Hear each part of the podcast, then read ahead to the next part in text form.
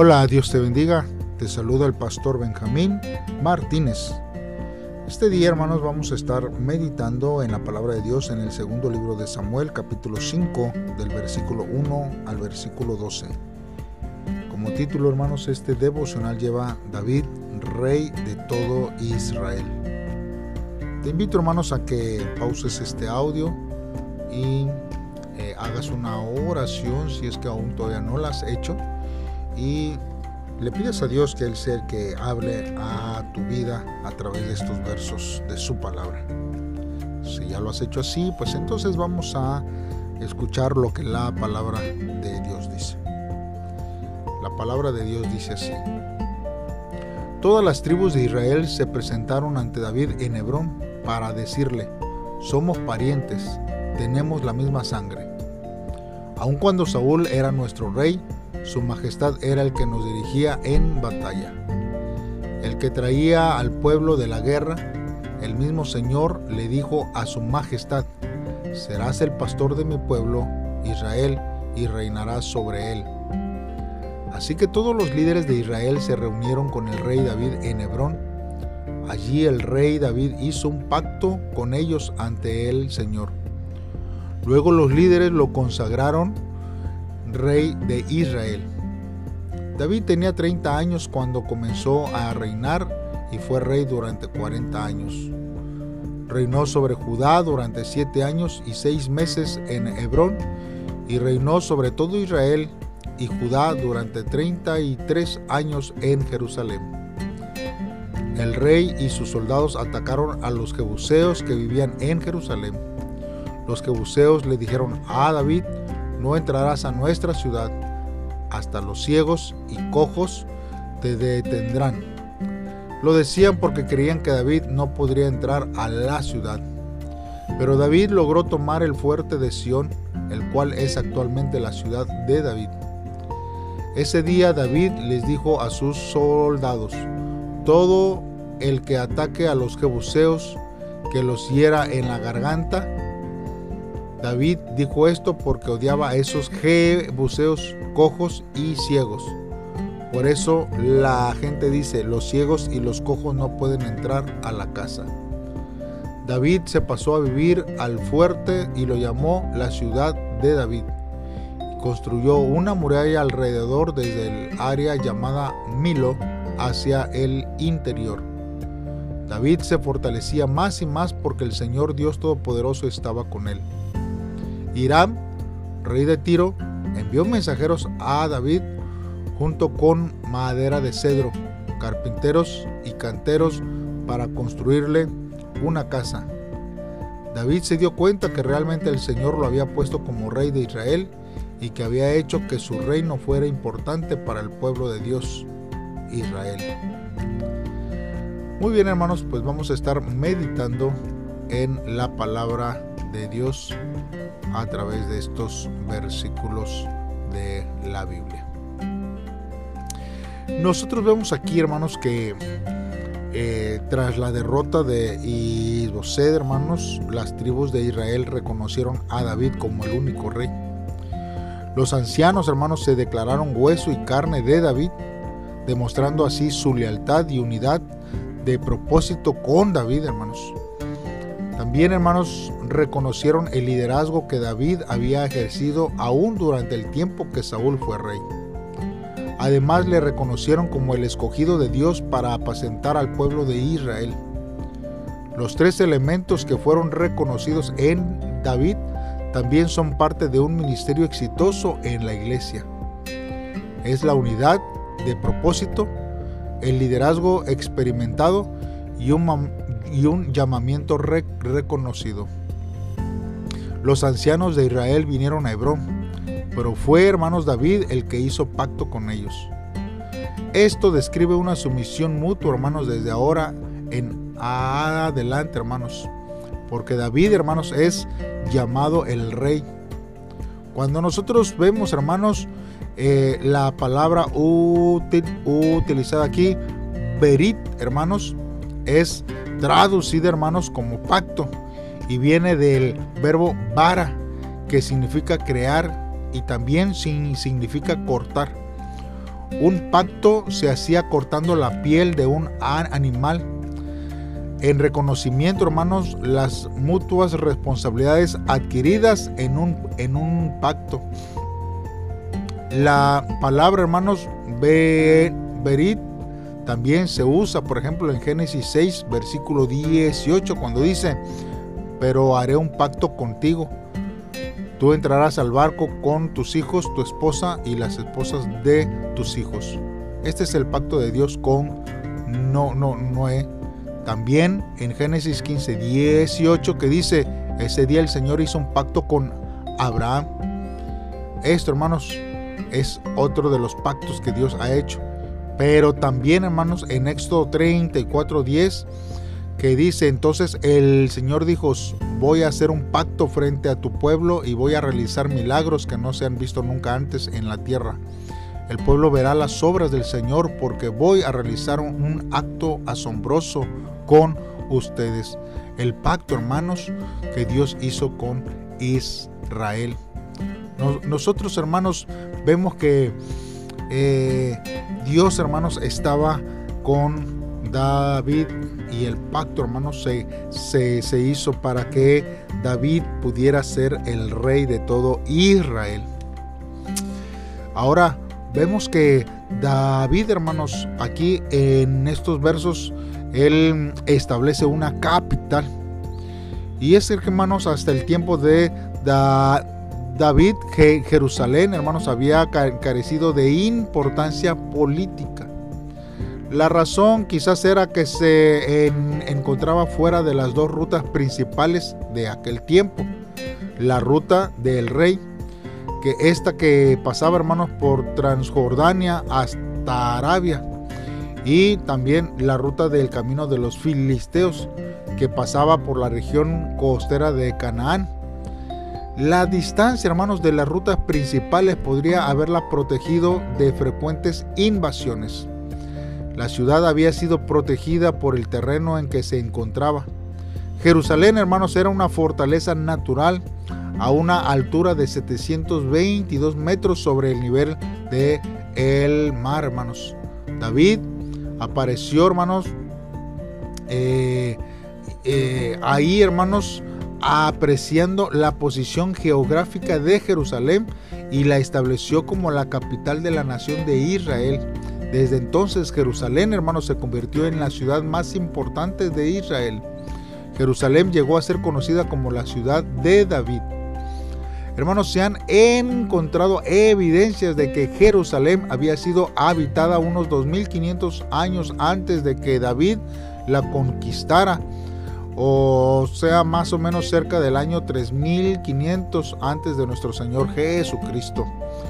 Hermanos, textos que datan desde 2500 años de nuestro Señor Jesús, Jesucristo, hermanos, contienen referencias a una ciudad llamada Urusailaim, ciudad de Salem, y Beti Shalem, casa de Salem las cuales, hermanos, podría referirse a la ciudad conocida después como Jerusalén. La palabra Salem se ha traducido, hermanos, como paz, por su parecido a la palabra Shalom. Y en el tiempo de Abraham, hermanos, existió una ciudad llamada Shalem, cuyo rey era Melquisedec, la cual también se cree que es una referencia antigua a la ciudad de Jerusalén. Hermanos, también la tierra de Moriah, donde Abraham ofreció a Isaac en sacrificio, se ha identificado como Jerusalén debido a que un libro, hermanos, de Segunda de Crónicas 3.1 se dice que el templo de Salomón fue construido en el monte Moriah. Jerusalén, hermanos, se, conocía también como la ciudad de Jebús. Así que eh, nosotros vemos que lo menciona con Josué 18, 18 y jueces 19, 11. Hermanos, por haber estado bajo la ocupación de los jebuseos. Los jebuseos, hermanos, habían sobrevivido la conquista hebrea y habían mantenido la ocupación de Jerusalén durante el tiempo que los israelitas habían estado en Canaán. Los jebuseos, hermanos, estaban tan seguros de que su ciudad era imposible de penetrar debido a la altitud, hermanos. Y ellos, hermanos, se jactaban ante sus enemigos diciendo que aún los cojos y los ciegos podrían detener a quienes decidieran invadir la ciudad. Sin embargo, hermanos, la ciudad podía ser penetrada por un canal que provenía del estanque de Gión, hermanos. Exploraciones arqueológicas en Jerusalén han demostrado la presencia de canales provenientes del estanque de Gión. Los hombres de David, hermanos, pudieron entrar en la ciudad por el canal y así tomar posesión de ella. Es muy corto, hermanos, el relato de la conquista de Jerusalén para saber los, de, los detalles, hermanos. Muy oscuro es el significado de la orden de David de herir a los ciegos y a los cojos. Posiblemente una venganza, hermanos, contra el orgullo de los jebuseos. Pues David, hermanos, entró en la ciudad y la llamó ciudad de David. David, hermanos, edificó desde Milo hacia adentro. El Milo, hermanos, que significa terraza, era un relleno de tierra levantado en el lado norte de la ciudad para dificultar la entrada de ejércitos enemigos, hermanos, ya que el lado norte, hermanos, era el más accesible en un posible ataque. Jerusalén, hermanos, representaba un lugar estratégico para la unión de Israel y Judá. Hebrón estaba muy al sur para ser aceptada como capital, pero las tribus del norte, eh, eh, eh, hermanos, era algo que, que había como una inquietud negativa de parte de ellos. Pero una capital muy al norte hubiera sido rechazada por la tribu de Judá. El comentarista hermano John Brick afirma que la localización central de Jerusalén y el hecho de que no había pertenecido a ninguna de las tribus le hacía el lugar ideal para ser capital de la nueva nación, hermanos. Ahora, Herzberg, hermanos, señala que Jerusalén no fue otorgada a ninguna tribu, sino que permaneció como la propiedad del rey. Ahora hay otro hombre que dice Fritz Young, que él, hermanos, destaca que hasta el tiempo de David Israel no había tenido un centro real permanente, sino que los lugares de residencia de los jueces o los profetas había servido como centros de reunión.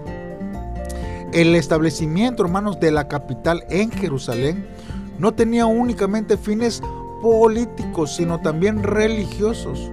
Las tribus de Israel habían permanecido unidas por la adoración a Jehová. Sin duda, hermanos, que la importancia, hermanos, que se le da aquí a la tradición religiosa de Jerusalén fue un factor importante para que David escogiera la ciudad. Ciertamente, hermanos, un deseo de David era el traer el arca del pacto a morar permanentemente en Jerusalén. Hermanos, además, hermanos, eh, de una capital, hermanos, David necesitaba una casa real, hermanos, símbolo de su reinado. Aparentemente, hermanos, David había establecido relaciones con Hiram, rey de Tiro. Hiram, hermanos, proveyó a David con madera y carpinteros y canteros para la construcción de la casa de David. Para David, hermanos, la construcción de una casa real era la confirmación divina sobre su reinado. David, como una persona de fe, descubría, hermanos, la acción de Dios alrededor de su vida y en los hechos que sucedían en su vida. Si David hubiese sido una persona sin fe, la edificación de su casa real no hubiera tenido significado alguno, aparte de un significado político, hermanos.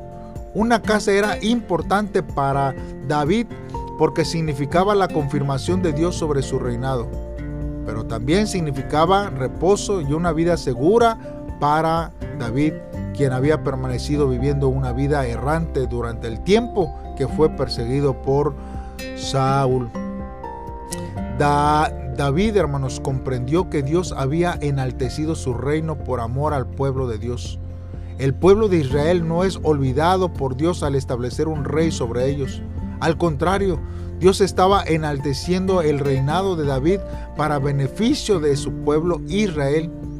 Dios había accedido al deseo del pueblo de tener un rey y había llevado al trono, hermanos, a un hombre que no buscaba su propia gloria, sino que daba toda la gloria a Dios y que buscaba, hermanos, el beneficio del pueblo. Es verdaderamente admirable que David no pretendía ser el mismo, eh, hermanos, eh, sino la razón de él era el beneficio que Dios tenía para él y para todo el pueblo. Él consideraba, hermanos, el pueblo de Israel como la razón de que Dios le escogiera y lo enalteciera como rey. Y nosotros, hermanos, tenemos que vivir siempre, hermanos, confiando de que Dios, hermanos, tiene, hermanos, sobre nuestra vida un plan marcado para que nosotros podamos cumplirlo.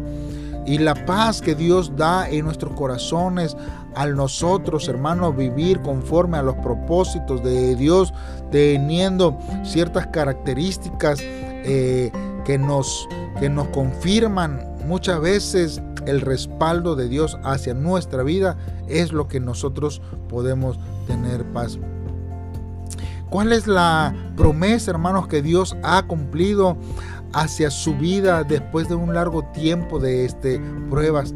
Hay aflicciones, ha habido días difíciles, hermanos, pero siempre, hermanos, llega el tiempo del cumplimiento de la promesa esos momentos y esa promesa cumplida de parte de Dios hacia nuestra vida, tenemos nosotros que eh, resaltarla, hermanos, y vivir conforme este, a, una vida, hermanos, en agradecimiento a nuestro Dios.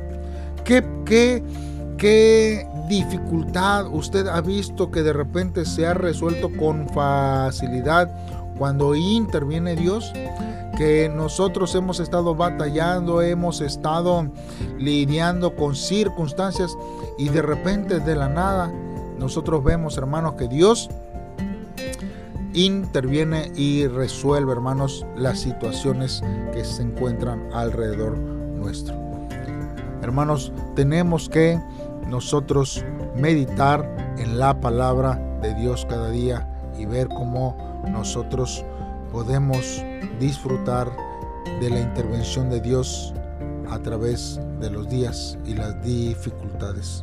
Hagamos una oración a Dios en este día y agradezcámosle a Él por cada una de las intervenciones que Él ha hecho hacia nuestra vida. Señor, en esta hora estamos delante de ti. Confiamos en ti porque has probado, Señor, a David por mucho tiempo hasta levantarlo como el rey de Israel. Deseo, Señor, perseverar hasta el fin, con la convicción de que tu voluntad ciertamente se cumple. Ayúdame a hacer tu obra con el poder que tú nos concedes, esperando en tu tiempo, Señor, aunque sea en el momento menos pensado. Dios, yo sé que siempre, Señor, tus promesas serán cumplidas hacia nuestra vida. Ayúdanos y fortalécenos cada día. En el nombre de tu Hijo amado te lo pedimos Dios. Amén. Dios te bendiga hermanos y seguimos en estos devocionales esperando que tu vida sea edificada cada día. Bendiciones.